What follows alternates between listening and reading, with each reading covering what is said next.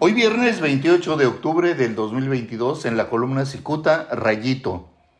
Sabedor de las escasas posibilidades de ser candidato presidencial de Morena, el canciller de México Marcelo Ebrard Casaubon asegura a sus incondicionales que no abandonará la cuarta transformación, lo que significa que todavía le queda algún rayito de esperanza.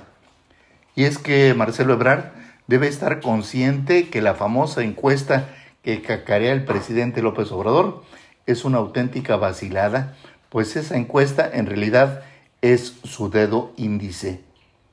Al igual que las otras corcholatas, así llama AMLO a los posibles candidatos, el canciller Ebrard todavía alberga una esperanza. Ebrard sabe que su nombre está considerado entre algunos opositores de Morena, aunque se resiste a esa posibilidad, pues la ley electoral prohíbe que una misma persona sea aspirante por dos partidos políticos distintos.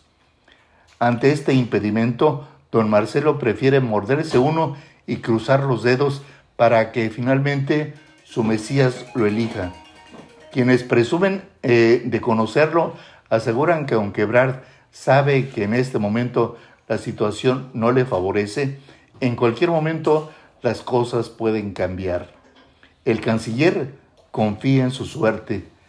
Tanto debe confiar que minimiza los gravísimos errores cometidos durante su trayecto como servidor público y que son relatados a detalle en el libro El Rey del Cash. Según la escritora Elena Chávez, Marcelo Ebrard lleva en su conciencia la responsabilidad de la tragedia ocurrida en la discoteca News Divine, donde murieron aplastados más de una decena de jóvenes y cuatro elementos policíacos.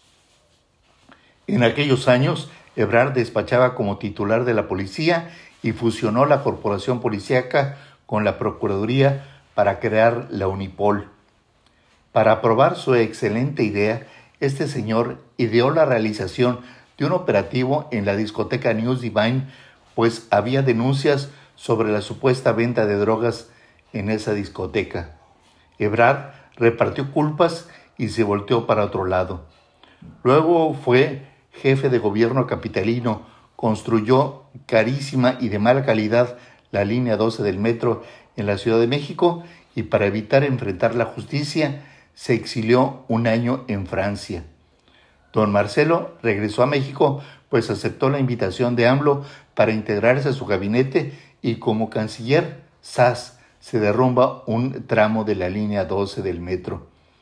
López Obrador se voltea para otro lado porque Brad financió muchos años su movimiento.